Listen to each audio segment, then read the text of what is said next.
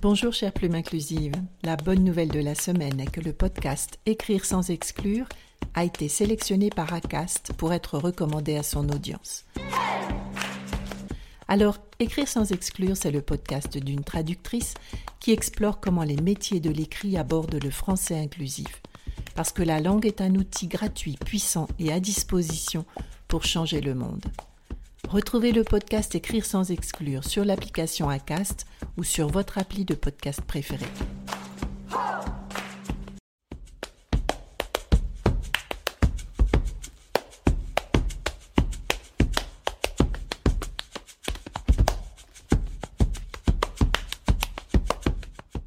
Bonjour chère plume inclusive, bienvenue sur le podcast Écrire sans exclure. Voilà la voix inclusive des claviers qui va virer les vieilleries et faire vivre vos valeurs.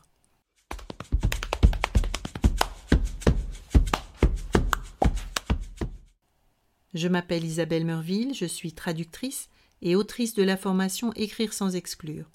Depuis 20 ans, je traduis, je révise, je rédige, bref, je m'exprime en français en veillant à éliminer tous les clichés sexistes. Sexistes, mais pas que. Dans ce podcast, je m'adresse au métier de l'écrit et je vous parle de la langue comme outil d'inclusion, un outil gratuit, puissant et à disposition.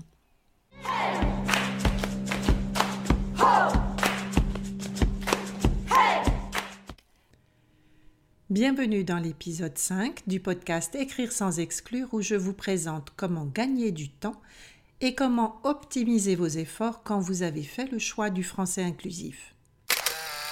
C'était au début du mois de mars et je travaillais pour une nouvelle cliente, une entreprise créée récemment, donc qui n'a pas d'historique de traduction. Et forcément, j'avais pas mal de questions à lui poser, puisque la traduction est une succession de choix. J'ai donc commencé par consigner ses réponses et organiser un squelette de guide de style. Je vais continuer à dialoguer avec elle et à enrichir ce guide de style Peut-être qu'un jour je le lui proposerai si elle élargit l'équipe qui traduit et révise.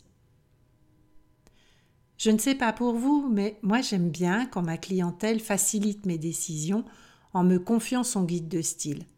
Le guide de style trace la route pour nous. Et souvent les stagiaires de la formation Écrire sans exclure se demandent comment consigner les choix de langage non sexiste. Comment créer un document qui soit disponible pour l'équipe est réutilisable par toutes les personnes amenées à traduire ou à rédiger pour l'organisation et qui devront donc respecter ces valeurs, s'exprimer dans un langage clair et inclusif. Rien de tout ça n'est réel? Qu'est-ce que le réel? Quelle est ta définition du réel? Heureusement, la définition d'un guide de style est plus simple. Comme en linguistique, tout commence par une définition, la voici. Un guide de style est un document qui contient un rappel de règles et l'ensemble des préférences d'une organisation en matière de communication. Le guide de style, qu'on appelle aussi charte graphique ou charte éditoriale, vise à harmoniser le style de rédaction. En anglais, on entend aussi l'expression tone of voice. Un guide de style n'est donc ni une grammaire, ni une mémoire de traduction pour les outils de traduction automatisée. C'est l'endroit où l'on consigne des préconisations que doivent respecter les traducteurs et auteurs de contenu travaillant pour l'organisation. Qu'est-ce que j'aime trouver dans un guide de style? Eh bien simplement les recommandations sur ce qu'il faut ou ne faut pas écrire quand on écrit au nom de l'organisation. Et ça se traduit par l'organisation ABC écrit toujours ceci et pas cela, ou bien écrivez blabla sur le site web mais blibli dans une fiche interne. Un bon guide de style prévoit les grands cas de figure des documents les plus fréquents que l'organisation confie à des indés ou même en interne pour harmoniser sa communication au sein de ses équipes. Avant de détailler ce qu'un guide de style comprend en matière de français inclusif, euh, je vais voir avec vous rapidement les paragraphes que l'on retrouve en général. Un paragraphe sur la ponctuation. utilisation des virgules, point-virgule, point de suspension de point guillemets tréma, parenthèse, etc. Un paragraphe consacré à la typographie. Majuscule, minuscule, titre professionnel ou honorifique, nom de produit, nom de marque, numéro, sigle, etc. Un autre paragraphe qui nous donne les règles de formatage, les polices, les styles, quand est-ce qu'on utilise le gras, l'italique, le soulignement, les symboles, euh, tous les symboles en général.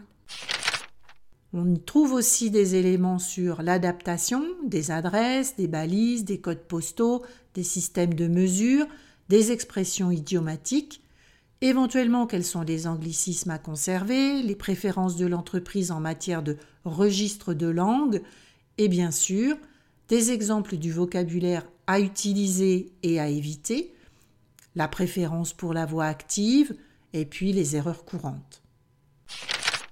Le guide de style donne donc une cohérence au texte et quand on travaille en équipe, ben, c'est la base. Il ne fait pas forcément 50 pages, souvent 4 ou 5 pages suffisent. Ah, je te vois venir tu viens me bassiner avec l'accord. Si le masculin n'emporte pas, avec quoi on accorde alors? Mon petit chou, je vais t'expliquer, il y a plein d'autres façons d'accorder. Le sens ou la proximité, ou même par la majorité. Ayez toujours de quoi noter à portée de main parce que je vous donne des exemples, des références et j'espère aussi pas mal d'idées pour votre pratique de la rédaction inclusive.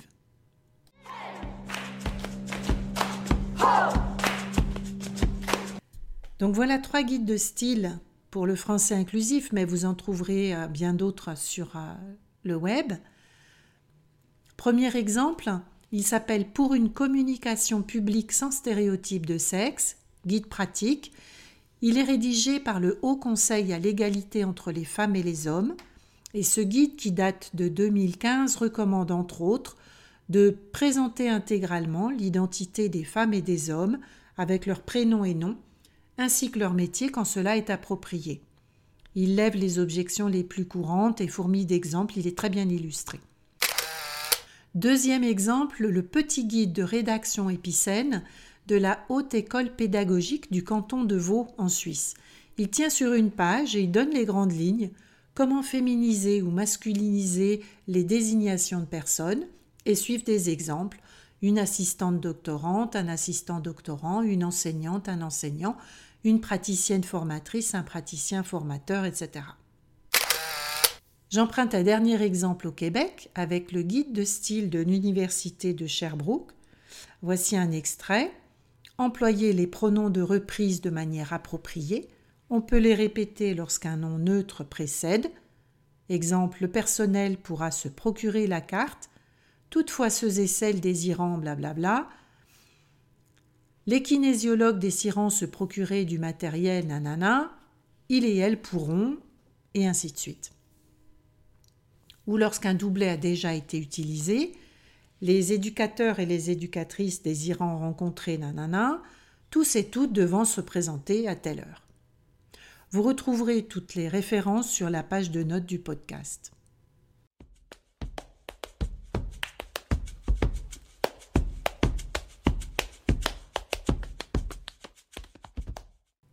Donc nous avons évoqué dans la première partie l'importance d'un guide de style pour uniformiser la communication d'une organisation. Je vous ai donné quelques exemples extraits de guides de style francophones en matière d'écriture inclusive. Maintenant, je vais essayer d'être plus complète et de vous donner les grandes catégories qui devraient figurer dans le chapitre français inclusif d'un guide de style. L'introduction, à mon sens, doit reprendre les valeurs de l'organisation et souligner les documents officiels d'engagement en ce sens. Ses rapports non financiers, sa RSE, sa charte, etc. Dans cette introduction, un complément est toujours le bienvenu sur le fait que le sexisme forme l'essentiel de la rédaction inclusive, mais qu'il existe plus de 20 autres critères de discrimination que l'on peut retrouver dans la langue et auxquels il convient de faire attention. Ensuite, j'ai l'habitude de structurer le guide comme une arborescence informatique, en mode si nanana, alors nanana. La première des conditions est oralité versus écrit. Je m'explique. Si le texte est destiné à être lu à haute voix, évitez les abrégés de type point médian et tout autre marqueur typographique, car ils ne sont pas encore entrés suffisamment dans l'usage pour être lus sans hésitation. Si le texte est destiné à être lu à haute voix, préférez les doublets dans l'ordre alphabétique, par exemple.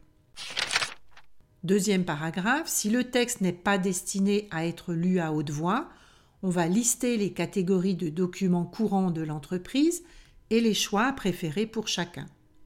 Je vous donne un exemple. S'il s'agit d'une page web ciblant la clientèle potentielle, préférez les épicènes. S'il s'agit d'une page web de l'intranet s'adressant aux membres du personnel des filiales, préférez le vouvoiement, le style direct, etc. S'il s'agit de procès-verbaux de réunion, préférez les collectifs, et je décline comme ça tous les cas courants et les préférences. Si c'est judicieux, je vais énoncer les interdits dans chaque catégorie.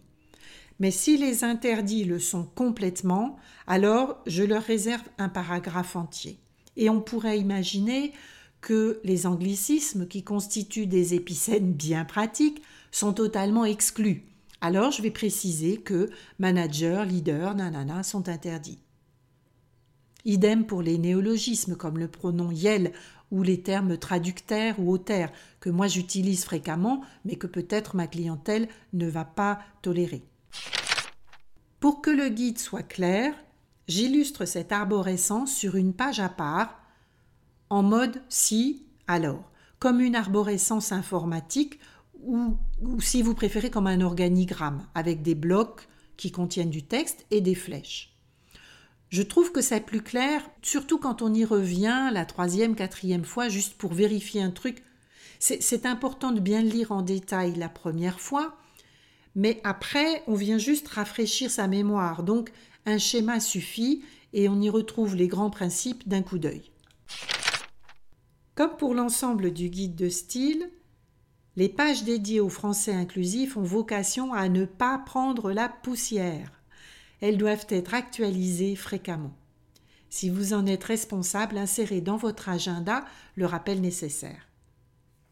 Le seul maître de la langue, c'est l'usage, or l'usage évolue rapidement.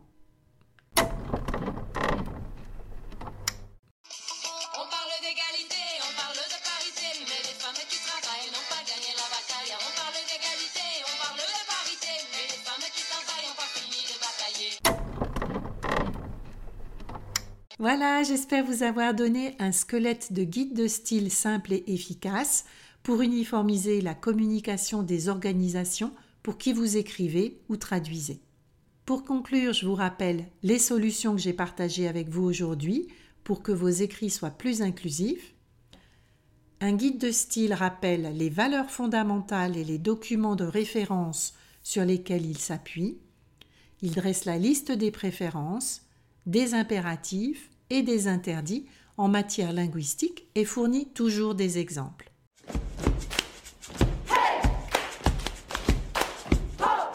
Cet épisode s'achève. Si vous l'avez aimé, vous pouvez me retrouver sur mon site web www.translature.com et sur LinkedIn. Vous pouvez vous inscrire à mon infolettre dans les notes de cet épisode. N'oubliez pas de mettre 5 étoiles et de vous abonner à ce podcast pour ne pas manquer l'épisode du mois prochain.